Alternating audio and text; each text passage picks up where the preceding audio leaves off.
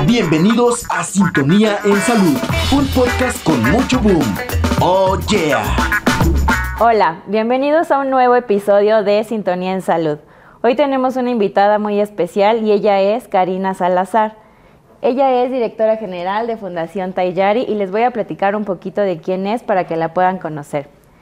Cari es licenciada en Ciencias Administrativas, egresada de la Escuela Bancaria y Comercial, con una trayectoria de más de 25 años de experiencia profesional en materia de recursos humanos y organización de los sectores públicos y privados a nivel directivo y 10 años en materia de discapacidad. Es maestra y terapeuta en diversas disciplinas de medicina alternativa y maestrada en mercadotecnia estratégica. ¿Cómo estás, Cari? Pues muy, muy contenta, Dulce, de estar aquí contigo en este nuevo evento. Sí, estamos... Eh, este es un proyecto para dar un empuje o hablar de temas eh, importantes sobre la salud. Y por eso eres una invitada especial, porque tú eres quien nos ha orillado un poquito a hacer más cosas en pro eh, a la salud. No sé si me faltó algo que decir de ti o quieres que empezamos a platicar. Con todo gusto, no. ¿Qué te faltó decir? Que soy un ser humano, igual que tú, igual que todos los que nos están acompañando hoy en la emisión y que esperemos sean muchas emisiones más. Así, así va a ser, Cari. Cuéntanos, ¿qué te gusta hacer en tus tiempos libres? Híjole, estudiar. Estudiar, pero no enfocado a ñoño o contralibro, sino seguir preparándome, seguir descubriéndome como ser humano y seguir descubriendo el cómo sí que es algo que hemos trabajado de la mano y que seguimos trabajando a favor de poder colocar al ser humano en el centro. ¿Qué te apasiona hacer? Lograr el que una persona sea incluida en la sociedad, pero primero que se incluya a sí misma, que se encuentre a sí mismo para que se sepa una persona con el derecho a ejercer sus derechos humanos y a poder compartir con alguien más algo de sí.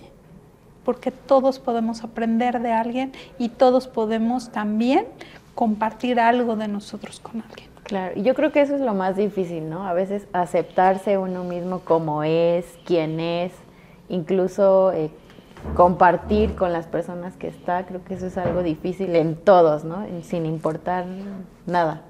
Así es, así es. Muchas veces ni siquiera nos aceptamos alguna parte de nuestro cuerpo. Y nuestro propio cuerpo es un, es un grupo de sistemas. ¿no? que interactúan unos con otros y no le están pidiendo permiso al hígado con el estómago o con el corazón a trabajar, sino que todos a su vez están en armonía. ¿Por qué tan difícil es no vernos hacia adentro para podernos ver hacia afuera y compartir? Claro. Y yo creo que eso es lo importante, ¿no? A veces dicen, si estás bien contigo mismo, estás bien con los demás. No puedes dar lo que no, lo que no tienes antes. Claro. ¿Cuál sería ese mensaje que hoy le darías a las personas? Lo primero es que se enamoren de la persona que ven todos los días en el espejo. Necesitas enamorarte todos los días de ti mismo. Todos los días el darle una sonrisa el decirle cómo estás, pero esa sonrisa sincera y esa respuesta sincera. Estamos muy mal acostumbrados a que yo llego contigo y te digo, hola Dul, ¿cómo estás? Y me contestas, bien, gracias. Y a lo mejor tuviste una noche de la patada, no dormiste, los vecinos hicieron fiesta, ¿no? Y de todas maneras me das una sonrisa y me dices un bien, pero eso no tiene que ver con tu realidad. Entonces el primer ejercicio es ese, el si tienes la oportunidad vete todos los días en el espejo. Si no tienes espejo, tenemos algunos aparatitos ahora muy modernos, llamamos teléfonos celulares que le puedes cambiar la cámara y vete, date la oportunidad de verte. Y si eres una persona con discapacidad eh, visual, date la oportunidad de sentirte y ve si sale una nueva arruga, si los cachetes se inflaron o se desinflaron. Pero vete, vete como ser humano y pregúntate para qué estás el día de hoy aquí. Y date las gracias porque estás aquí. Sí, encontrarle sentido a por qué están. Fíjate que a mí, ah, ya voy a empezar con mis historias, pero eh, yo estoy en una terapia con un psicólogo y a mí me eh, afectaba mucho aceptarme quién soy, con mis defectos, etcétera, ¿no? Yo también soy eh, muy de las que contesta automático, todavía ni me preguntan cómo estás y yo ya dije bien y tú, ¿no? Entonces a mí de tarea me dejaron verme en el espejo y ver cómo es mi cara cuando me enojo, ver cómo es mi cara cuando lloro, ver cuándo es mi cara cuando estoy contenta, cuando me molesta algo, creo que soy muy expresiva, entonces yo no controlo mis caras a veces y creo que eso es un error a veces. Y esa era mi tarea. Eh, me ha ayudado, creo que hoy ya me siento más contenta con quién soy. Y está padre eso de aceptarte, conocerte, entender por qué eres así y ya después el mundo pues fluye solito, ¿no? Ya de hecho no te importa mucho qué es lo que piensan de ti cuando pues tú estás tranquilo con, la persona que eres. Cuando dejas de buscar el tacho paloma. Estamos muy educados y muy formados a que todo tiene que ser bueno, malo, perfecto imperfecto. O sea, todo tiene que caer en estándares. Ninguna persona somos igual a otra. Nuestros ojos no son iguales uno que el otro. Nuestras manos tampoco, nuestras piernas, todo nuestro cuerpo, aun cuando en teoría podríamos doblarnos como una mariposa y ser exactamente iguales, no es así. Entonces, ¿por qué estamos buscando hacia afuera lo que no tenemos adentro? Cuando tú te ves en el espejo y, retomando el ejercicio que te hace tu terapeuta, me encantaría que te dieras la oportunidad de verte en el espejo y decirte gracias porque hoy estás aquí. Pero también decirte gracias porque hoy no te quiero ver porque también hay días que no nos queremos ver ni a nosotros mismos. También gracias porque hoy me doy el permiso de decir lo que siento. Me doy el permiso de entristecerme. Me doy el permiso de que si alguien llega a la oficina y me pregunta cómo estoy, voy a contestar mal, porque tengo el derecho. Porque parte de ese ejercicio de ser ser humano es darme el derecho a mí mismo de expresarme. Y ese derecho nadie te lo puede arrebatar, ni nadie te lo puede dar si tú no te lo das a ti mismo. Sí, claro. Sí, es romper un poco con esas barreras que nosotros solitos vamos construyendo, ¿no? Estamos muy acostumbrados también, además de hablar en tercera persona, a me hizo, me da, ¿no? Todo viene del exterior. Cuando empezamos a, volvernos responsables y decimos, a ver, yo me estoy dando el permiso de hacer, yo me estoy dando el permiso de no hacer, yo me estoy dando el permiso y me responsabilizo de las decisiones que tomo, de estar aquí, de platicar, de ser la, la, presencia de una marca. Todo eso es parte de tu responsabilidad, pero que tú la asumes. Pero la asumes no nada más a nivel mental, también a nivel físico. ¿Cómo te sientes hoy de estar aquí? Sí, claro. Y el chiste es que lo disfrutes. Que puedas proyectarte tú en todos los ambientes, pero sintiéndote plena y sabiendo que hoy fue un buen día para estar viva. Sí, claro, encontrarle el sentido a, a lo que hacemos todos los días. Ese es un, bonito mensaje, Cari. Bueno, vamos a entrar ya a la parte de lo que vamos a hablar en este podcast, porque si no nos vamos a vamos a poner la terapia en vivo. No hay ningún problema, también la hacemos. Entonces, hoy vamos a hablar acerca de la discapacidad. ¿Qué es la discapacidad, Cari? Fíjate que ahí es bien importante que nos vayamos a lo largo de la historia. ¿Cómo ha pasado el concepto de discapacidad? Hay personas que en el largo de la vida, la palabra discapacidad ni siquiera pasa por tu, por tu vocabulario y menos pasa por tu vida. Porque así nos pasa y a mí me pasó muchos años de ni la ves, ¿no? O los que ya pintamos muchas canas, había costumbres que te decían, no voltees si veías a una persona con algún tipo de discapacidad. Daba pena ajena. Entonces es importante irnos más allá. Fíjate que en las culturas antiguas se tenía un enfoque mágico religioso. ¿Qué quiere decir esto? Las personas con discapacidad o te ibas a son un castigo divino, ¿no? O son seres mitológicos mágicos. Estos dos extremos te llevaba uno a la discriminación, a la estigmatización y muchas veces a la muerte. ¿Por qué? Porque había o abandono o agarrarlos de conejillo de indias para hacer mil cosas. Eso fue una época. Luego evoluciona esto y, en el siglo XV nos vamos a, un, a otro enfoque completamente contrario, que es el técnico secular. ¿Qué quiere decir esto? Se piensa que la, la discapacidad toda es curable y quitamos a la parte religiosa o la, parte mística.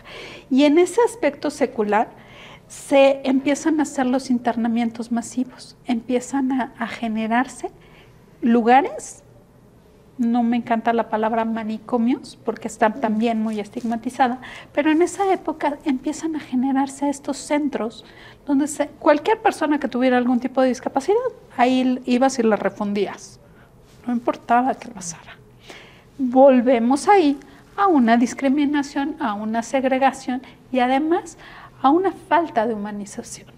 Porque voy y te deposito como si fueras una caja de zapatos, ¿no? Dejo de verte como persona. Y luego ya a finales del siglo XIX, en la Segunda Guerra Mundial, nos vamos a un enfoque médico asistencialista y nos vamos también a otro extremo. Por la parte de la Segunda Guerra Mundial hubo muchas personas que quedaron con algún tipo de discapacidad a raíz de su actuación en la guerra. Y entonces los convertimos en héroes. Entonces veías a una persona amputada, una persona ciega, con algún tipo de discapacidad visible y wow, era lo máximo. Y dejabas de ver al ser humano, sino ya casi casi le ponías este superpoderes y la, y la eh, capa mágica, ¿no? Y también por la parte asistencialista nos veíamos completamente paternalistas. Tienes una discapacidad, entonces te tengo que resolver la vida y hasta comer por ti.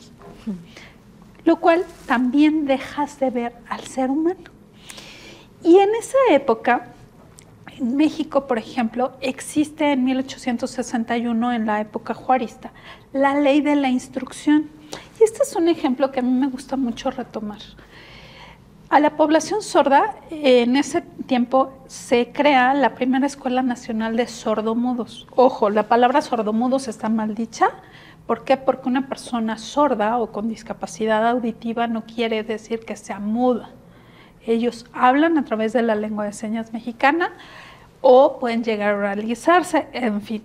Pero esta escuela lo que pretendía en sus inicios era que la persona sorda fuera oralizada. O sea, a fuerzas tenía que hablar bajo cualquier método y tenían que aprender a escribir de la misma manera que personas sin algún tipo de discapacidad. Ya para, 1900, para 1867 esto cambia gracias a la venida de extranjeros que estuvieron a cargo de esta escuela y entonces ya se ve un enfoque bicultural, es decir, sí te enseño a leer los labios para que si no sabes lengua de señas, que en ese entonces era lenguaje de señas, puedas comunicarte de alguna manera con las personas oyentes. Pero no te dejo de ver como persona. Pero imagínate cómo estamos de pues de no actualizarnos adecuadamente, de no visibilizar la discapacidad, que en este aspecto de la lengua de señas, la lengua de señas mexicana se reconoce como lengua de señas hasta el 2005. Sí, Imagínate, estamos a nada.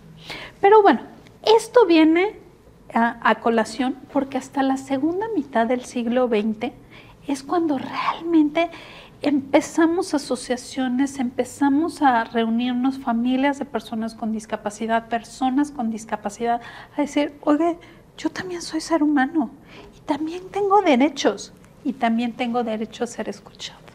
y a ser visto más allá de la condición con la que vivo. Y con este cambio de perspectiva se logra en el 2001 una definición por parte de la Organización Mundial de la Salud, que te lo leo textual. La discapacidad es una condición del ser humano que de forma general abarca deficiencias, limitaciones y restricciones de participación de una persona. Yo ya no le estoy dando una connotación ni despectiva, ni discriminatoria, ni estoy segmentando por eso este, este concepto es tan importante y, todos lo deberíamos de manejar. ¿Por qué? En, eh, este tipo de, poder desglosar el concepto, a mí me encanta ponerles ejemplos. Y la deficiencia, por ejemplo, es un problema que te afecta en la estructura o la función corporal. Hace muchos años, eh, ya actualmente ya le han cambiado el sabor y no voy a decir la marca, nos, eh, les decían a los médicos, tu hijo tiene problemas de hierro. Y entonces le, decían a la mamá, cómprale una cosa que tenía pescado y zambátela, ¿no? Había una deficiencia de hierro en el menor. Y entonces, aunque supiera rayos, te lo tenías que tomar. Eso es una deficiencia.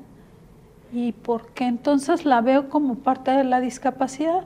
Bueno, es una deficiencia, pero eso no te hace ser menor o mayor ser humano, sigue siendo ser humano. Luego tenemos las limitaciones en actividad. Pensemos, tocamos madera, que tú te caes y te lastimas un pie. Y tenemos que salir corriendo de aquí y este y pues no vas a poder caminar tan fácilmente y menos con todo el rollo de las banquetas de por aquí vas a tener una limitación para irte rápido, pero sigues siendo persona. Sí, claro. A lo mejor vas a necesitar apoyos, a lo mejor te vamos a tener que cargar, pero lo vas a poder hacer.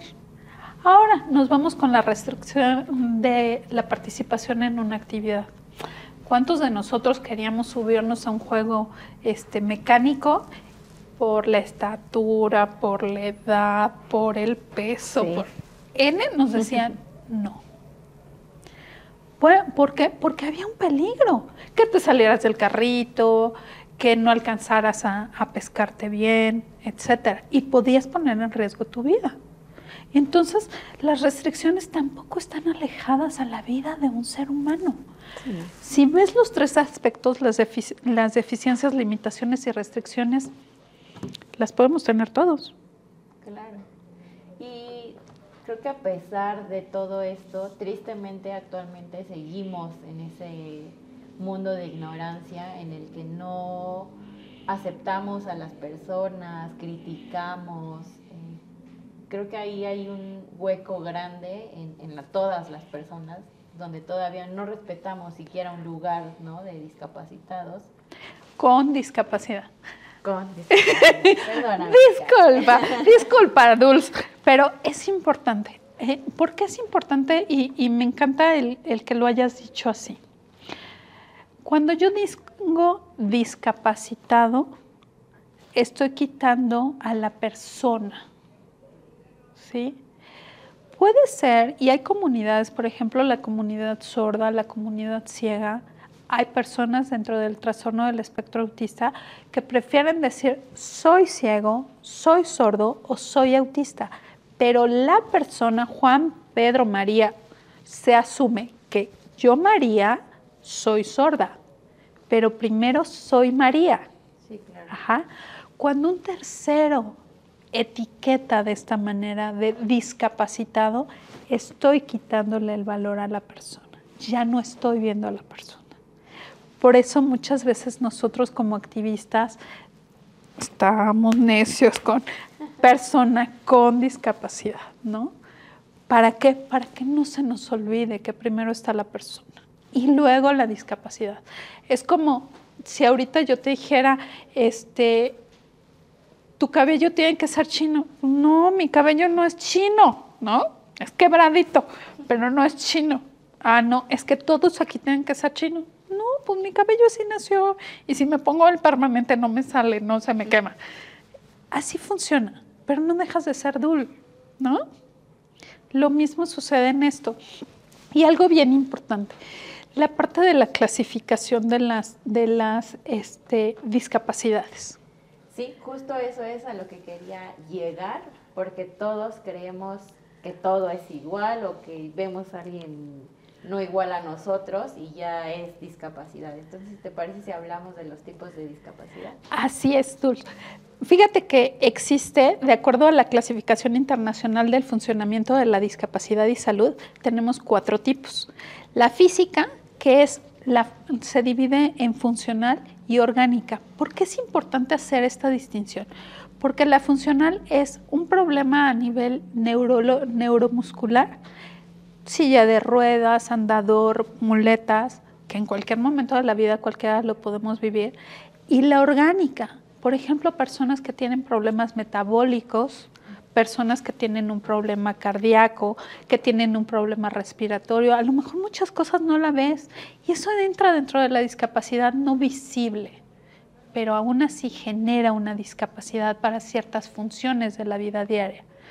Tenemos también la discapacidad mental, esta clasificación que también se subdivide en la parte psíquica, que son personas que tienen algún problema de trastorno, ¿sí?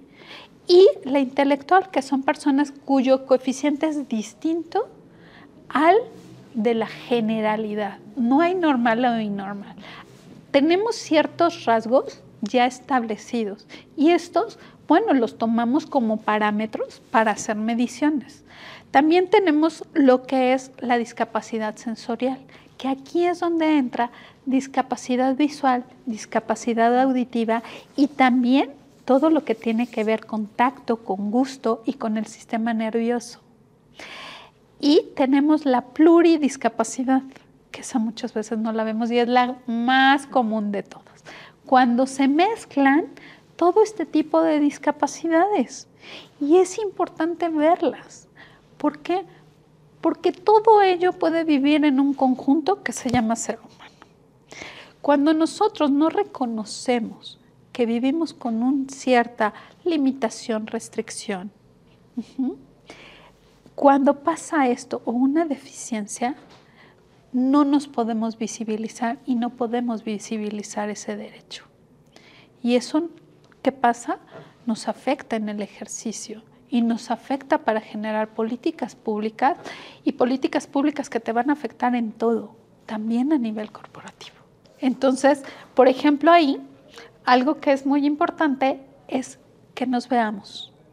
Que si usamos algo que, como son los lentes, reconozcamos que sí, tenemos un problema de visión, pero existe algo que, nos puede ayudar a mejorar.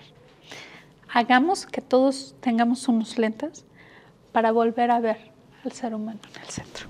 La primera inclusión tiene que empezar por ti mismo. Cuando tú ves que tus cinco dedos, si tienes tus cinco dedos de la mano, son diferentes y que cuando, por ejemplo, tú tomas un bolígrafo y haces la pinza, tú no le dices a, tu dedo chiquito, oye, chiquito, eres un chaparro y entonces no te quiero y entonces no vas a participar, ¿no? Sino que tomas el, bolígrafo y, y buscas lo más funcional para ti. Hay quienes lo tomamos así, quienes lo tomamos de manera diferente. Cada quien se acomoda de manera distinta. Igual quienes somos diestros, quienes somos zurdos, cada uno va tomando y va acomodando sus dedos de manera diferente. Ahí estamos haciendo un ejercicio de inclusión, porque no estamos etiquetando. Cuando tú ya eres consciente que en tu propio ser estás viviendo la inclusión, es más fácil que lo hagas para afuera. Si tú quieres hacer el primer ejercicio de inclusión, te invito a que si eres diestra, hagas un círculo con, con la mano izquierda. Si eres zurdo, hazlo con la mano derecha. Si eres ambidiestro, no hagas trampa. Toma tus pies y entonces con tus dedos de los pies, haz un círculo en una hoja. Si tu círculo te sale perfecto, muchas felicidades. Intenta con otro de tus miembros. Tienes cuatro. A lo mejor no tienes los cuatro y tienes dos, no importa. Pero busca el como sí. Y si no tienes miembros, hazlo con el muñón. Pero intenta hacer un círculo. Cuando ese círculo te haya salido perfecto, de acuerdo a los estándares, entonces me podrás decir que has vivido la inclusión completamente. Sí, claro. Uno tiene que adaptarse a lo que tenemos, como podemos, y es la mejor manera de sacarnos jugo a nosotros mismos, ¿no? Así es. ¿Por qué? Porque, como bien dice el dicho, vemos la paja en el ojo ajeno, pero no vemos la viga en el propio. Si hacemos el ejercicio del círculo... Voy a fracasar ahí, Cari. ¿Sí? No, es que es cuando vas a ver a la otra persona y vas a decir, bueno, ¿y por qué te estoy juzgando? Si yo primero no puedo hacer un propio ejercicio. Mejor te reconozco como José, como Luis, como Pedro y dejo de ponerte etiquetas. Porque nuestro mayor problema es que estamos acostumbrados a poner etiquetas a todo mundo. Y lamentablemente a veces no son como los los que venden que tienen pegamento y lo puedes quitar y poner para no hacer comercial. Nos los compramos. Ajá, sí, sino que los ponemos muy permanentes. A veces lo hacemos hasta con seres que queremos, con nosotros mismos, desde gorda, chaparra, flaca, fea, eh, morena, ¿no? Sí. Hasta seres de nuestra familia. Y entonces estamos minimizando el ser ser humano es la primera actitud que podemos hacer para ver la discapacidad. Vayámonos por el principio. ¿Qué deficiencias, qué limitaciones y qué restricciones tengo yo? Ok, tienes A, B o C. Ok, excelente. ¿Qué puedo hacer para mejorar mi condición? Haciendo adaptaciones o haciendo adecuaciones. Ah, es que no se puede hacer nada. Ok, pero sigues vivo, ¿verdad? Sigues respirando, a lo mejor con apoyo sin apoyo, pero sigues respirando. Y tienes un corazón que late con apoyo sin apoyo, porque también se vale. Pero mientras tengas esas dos condiciones, eres un ser humano con pleno ejercicio de vida. No, y hoy hay grandes eh, casos de éxito, ¿no? De personas con discapacidad que han logrado muchísimo más que una persona que cuenta con todo el con todo lo a su alcance para incluso lograr, no vamos tan lejos, las Olimpiadas, ¿no? Todo lo que ha pasado en las Olimpiadas y lo que han ganado los Paralímpicos, ¿no? Creo que ahí hay un claro ejemplo de que no hay limitantes y al contrario, ¿no? Que hay grandes cosas que lograr sin importar hoy cómo estés o qué tengas, ¿no? Como, como me lo dices. ¿Sabes, ¿Sabes cuál es el, gran principio de eso? La resiliencia. Cuando tú vives con un tipo de discapacidad, estás acostumbrado a no. Desde la parte médica, no puedes, no puedes, no puedes, no puedes, no puedes, no vas a lograr, ¿no? No alcanzas, no sirves, no vales. Todos esos nos, cuando tú los haces, los englobas y dices, a ver, yo voy a buscar el como sí, porque soy persona. Ahí les van sus no. Buscaré, y muchos de los que fueron a Paralímpicos, ellos mismos, desde juntar PET para vender, desde vender hasta la camisa de la mamá, del papá y de la abuela, ¿no? Para lograr ir. ¿Sí? Sin apoyo. Y muchas personas lo pueden lograr. ¿Cuál es la mayor diferencia? Y ahí es, hay, que ser empáticos y hay que ser enfáticos. A ver, el hecho de haberlo logrado no quiere decir que se vuelva superhéroe. Sigue siendo la misma persona. Simplemente no aceptó todos los nos que había alrededor, todos los nos que como sociedad hacemos. Eso es lo más importante. No podemos perder el, piso porque entonces nos estaríamos yendo a, ese enfoque mágico, místico de wow, superhéroe porque ganó las Olimpiadas. No, mi reina. va al baño, come, se duerme, hace berrinche, este, llora igual que todos. Sí. Pero hagamos el cambio. Volvámonos a ver como personas. Sí cuesta trabajo, sí. Pero es un ejercicio de todos los días. Es un ejercicio de solo por hoy voy a ver a la persona como persona. Cuando, cuando nosotros damos capacitación, cuando estamos con una familia, con algún miembro con discapacidad, lo primero es, ¿cómo te llamas? Y la segunda pregunta, ¿cómo te gusta que te digan? Sí. En ningún momento pregunto con qué discapacidad vives. Primero quiero saber quién eres, con quién estoy hablando. Y si necesito un intérprete, no hay problema, pero yo me dirijo a ti, porque con quien quiero hablar eres tú. Hay alguien que nos está ayudando a la comunicación. A lo mejor estamos con un tablero, ¿sí? A lo mejor no te gusta tener contacto visual, no hay problema, pero me puedo sentar junto a ti y puedo oír tu respiración y puedo respirar al unísono. Y entonces estoy siendo empática. Y ser empática no significa que voy a sentir lo mismo que tú, pero sí que puedo respirar y que puedo entender de alguna manera lo que tú puedes estar viviendo. Y hablando de esto, justamente eh, Fundación Tayari, ¿cómo es que impacta o cómo hace esta inclusión con las personas con discapacidad? Pues mira, lo primero, nuestro gran objetivo es que encuentres la palabra inclusión en la sopa de estrellitas. El día que encuentres en la sopa de estrellitas la palabra inclusión es porque ya hayamos acabado. La verdad, buscamos la inclusión generando quitar etiquetas.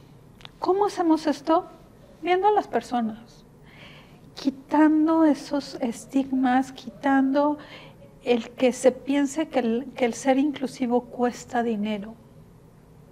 ¿Cuesta tiempo? Sí, pero cuesta compromiso. Que te comprometas contigo mismo, que te comprometas con tu causa, que te comprometas con el que ves en el espejo. Y eso es lo más caro que puede haber. Porque si tú no te estás comprometiendo con esa persona, estás perdiendo mucho tiempo. Y un tiempo que es irrecuperable. ¿Cómo hacemos nosotros? Acercándonos y diciendo la verdad. Para mí algo muy básico y, es parte de la filosofía de Tayari, cuando nos llegan los casos y la familia o la propia persona con discapacidad se tira al piso de mira, sufro, lloro y toca otra puerta, querido, porque en Fundación Tayari no lo vas a encontrar. O sea, si tú quieres que nosotros te alcemos del piso, aquí no es. A mí me interesa el que a lo mejor has tocado 30 mil puertas y te han dicho que no, pero todavía no te dejas vencer. Entonces sí te tomaremos de la mano y vamos a seguir tocando puertas, pero no vas a ir solo. Vamos a ir con ley en la mano, vamos a ir con especialistas en la mano y vamos a buscar el como sí. Y a lo mejor en el trayecto perdemos la batalla, porque la hemos perdido con pacientes. Y perdido entre comillas, porque perdió la vida, terminó su ciclo. Pero dejó un gran, gran aprendizaje, no solo a la familia, también a nosotros como miembros de la fundación. ¿Qué nos pasó? ¿Qué fue lo que no acabamos? ¿Qué fue lo que podemos aprender para un siguiente caso? A lo mejor tuvimos que tocar más fuerte las puertas de los laboratorios para conseguir el medicamento. A lo mejor teníamos que hacer el, el, este, el trámite de un amparo para que recibiera la atención médica de forma expedita. A lo mejor eso nos faltó, pero ya lo sabemos para el siguiente que venga. Pero siempre hay un reconocimiento y siempre hay un aprendizaje. Eso es lo más valioso para nosotros.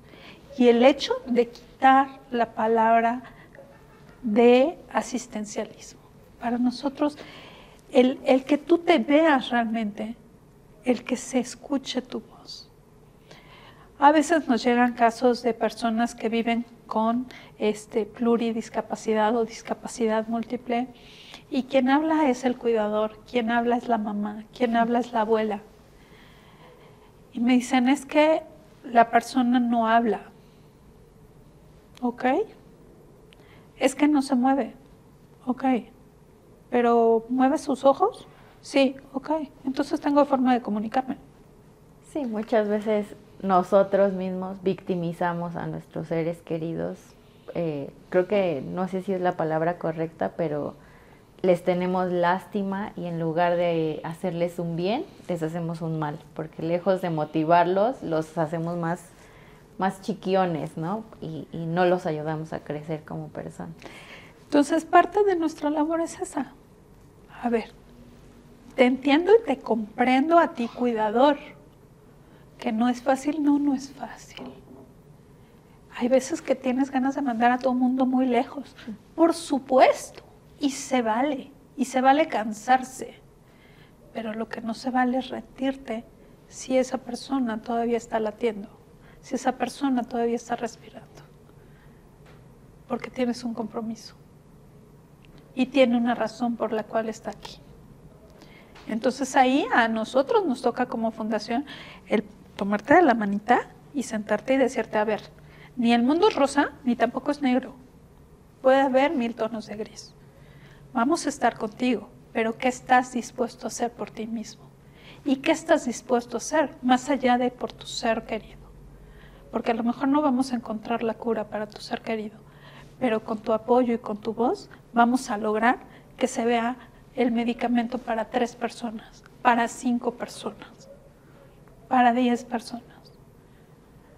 Y te puedo decir que es la satisfacción más grande el ver mamás que han perdido a sus hijos, que están con nosotros y que estamos buscando una mejor calidad de vida por los que siguen aquí. Qué bonita labor, Cari. La verdad, eh, te admiramos mucho aquí por todo esto que haces Llevar una fundación no es fácil, ayudar a las personas no es fácil. ¿De dónde sacas tiempo a veces, no? Para ayudar, para estar aquí o para estar haciendo eh, un montón de cosas. ¿Cómo podemos ayudar a Fundación Tayari? Pues mira, te respondería primero la, la ahora sí que la primera pregunta. ¿Cómo le hago? Fíjate que es, es algo que me he preguntado muchas veces. Yo tengo un hijo con pluridiscapacidad con una enfermedad crónica degenerativa dentro de la, del grupo de enfermedades raras, que también les damos mucha voz. Y cuando me hacen esta pregunta les digo, a ver, yo tenía varias opciones. Una, tirarme al piso. Dos, darme por vencida. Y otra, acompañar a mi hijo. Y decidí esa pero yo no podía nada más tomarlo de la mano. Porque él todos los días se levanta para salir adelante. Yo tenía que hacer algo más. Abrir brecha. Por él y por muchos más. Y eso hace que no importa si es 2 de la mañana, 3 de la mañana, sábado, domingo, día festivo, estoy trabajando porque sé que no tengo la cura para él pero sé que puedo hacer mi granito de arena para generar un mejor mundo. Y eso no lo voy a acabar de hacer, ni aun cuando él ya haya trascendido.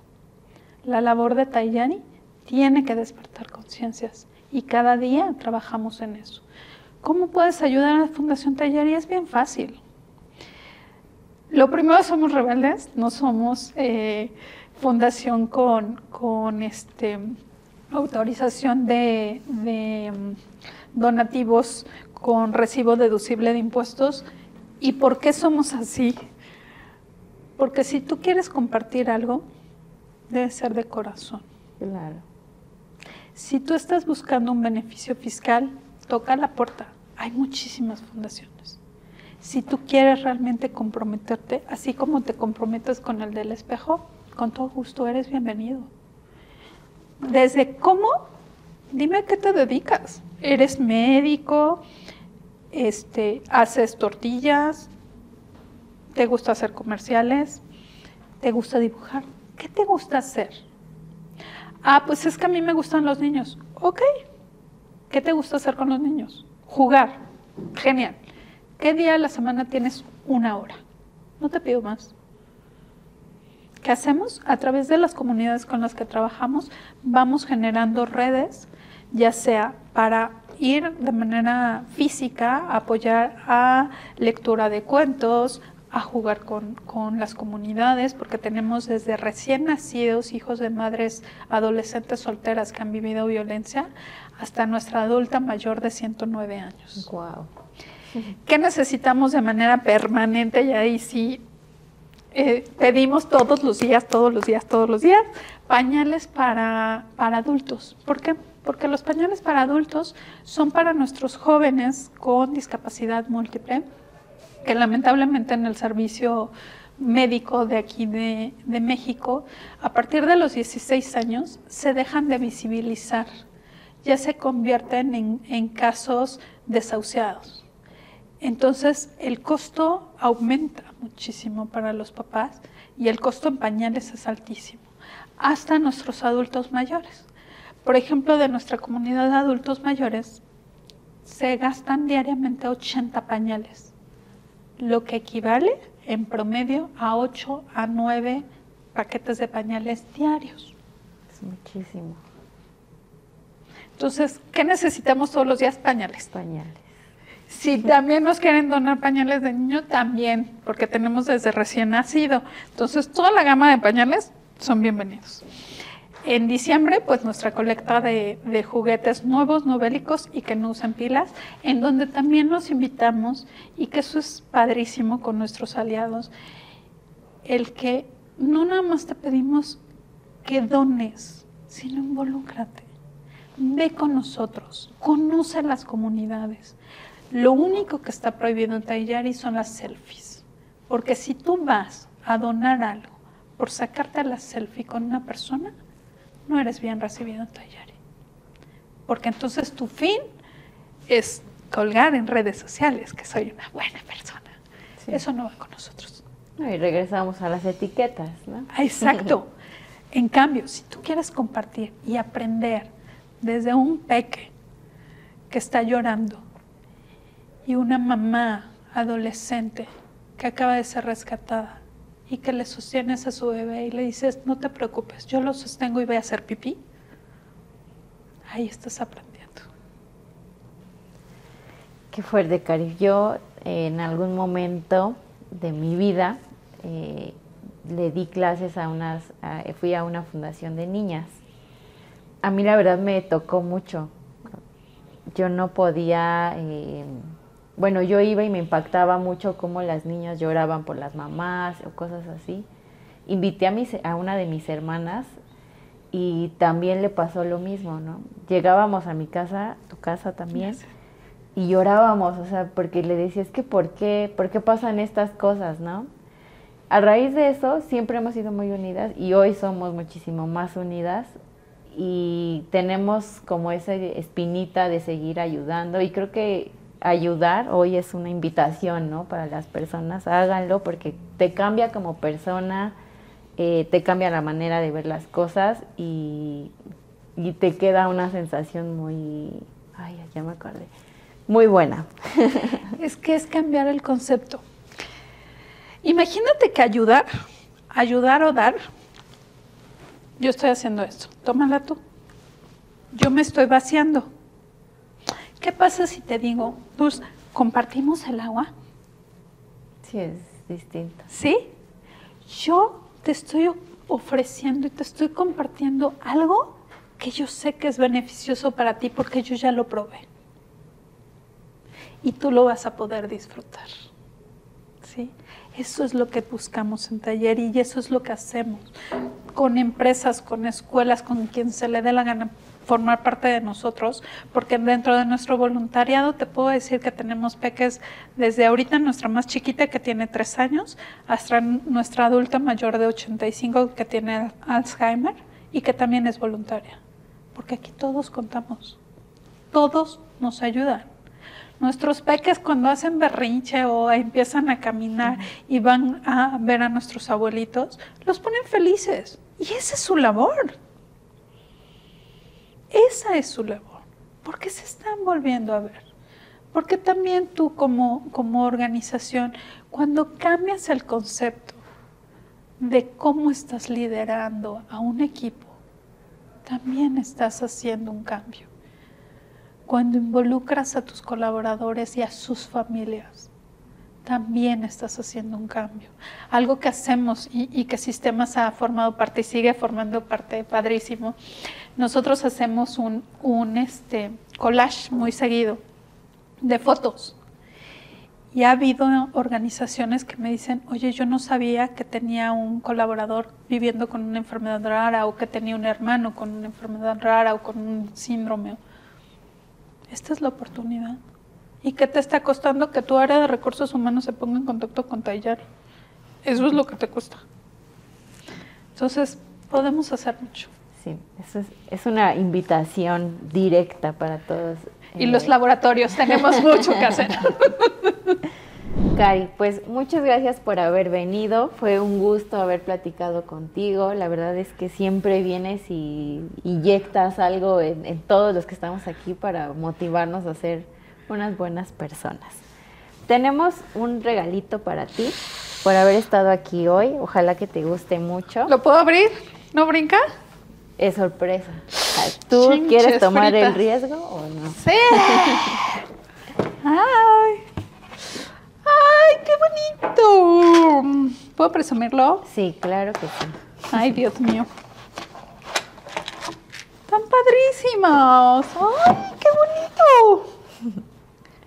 Si cada una de estas pelotitas fuéramos una persona, nos daríamos cuenta que cada uno somos diferentes, pero que todos en esencia somos iguales.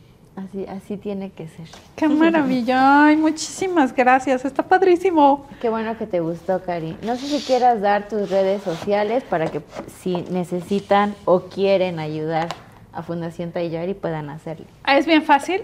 Arroba funda de fundación, pero hasta la A. Luego Tayari, T, A, I latina, Y, A, R, I, A, C Funda Taller y Hace. Y nos encuentran en todas las redes sociales, TikTok, eh, Twitter, Facebook, LinkedIn, Instagram, Instagram y YouTube. Entonces, en todos, en todos lados nos pueden encontrar. Si tienen casos, si tienen personas que sepan que no están siendo eh, atendidas o que están siendo vulnerados sus derechos, con todo gusto contáctenos. Muchas veces como fundación directamente no los podemos atender, pero tenemos una gran red. Entonces podemos canalizarlos con especialistas, ya sean médicos, sean otras organizaciones que se dediquen exactamente al tema, pero ténganos por seguro que ningún caso se queda sin tener respuesta, porque nos interesa colocar al ser humano en el centro en las manos tanto tuyas como mías está el que co-creemos un mundo inclusivo. Muchísimas gracias. Muchas gracias, Cari. No olviden también seguirnos en nuestras redes sociales y seguimos con esta sintonía en salud. Nos vemos en la próxima. Esperamos que haya sido un gran aporte para ti.